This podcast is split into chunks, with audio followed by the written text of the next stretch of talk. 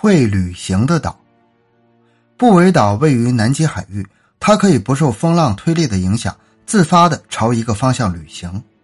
一七九三年，法国著名探险家布韦在赴南极的科学考察中，首次发现了这个岛屿。他准确的测定了这个岛在海图上的位置，并命名该岛为布韦岛。一百八十多年过去了，一支挪威考察队再度登上了这个冰雪覆盖的无人小岛时，却意外的发现。这个面积为五十八平方千米的海岛，居然向西行走了很长一段距离。究竟是什么力量促使它旅行的，至今仍是个谜。在加拿大东面的大西洋中，也有一个会旅行的岛屿——塞布尔岛。该岛不受海浪冲力左右，却能顺着洋面大风，像满棚的帆船一样在海上航行。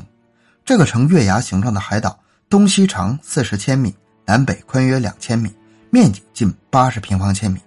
该岛在大西洋季风的吹送下，两百年来已向东航行了二十多千米，平均每年要走一百多米，速度之快让人惊叹。而另一种浮岛的旅行更让人觉得不可思议。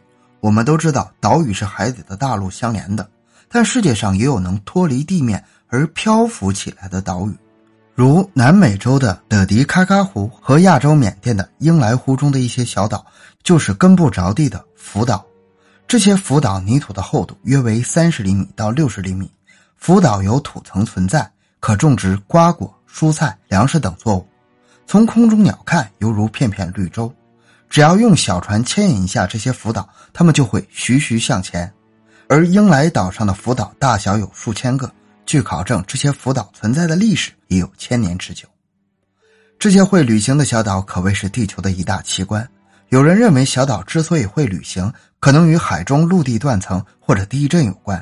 就像山坡会发生断层，整个山坡层面都可以断裂下来；海底的陆地也可能会发生断层，随着海水的冲击而往前滑动。至于那些浮岛，可能是暴雨或涨水冲走部分河岸或者沼泽地而形成的。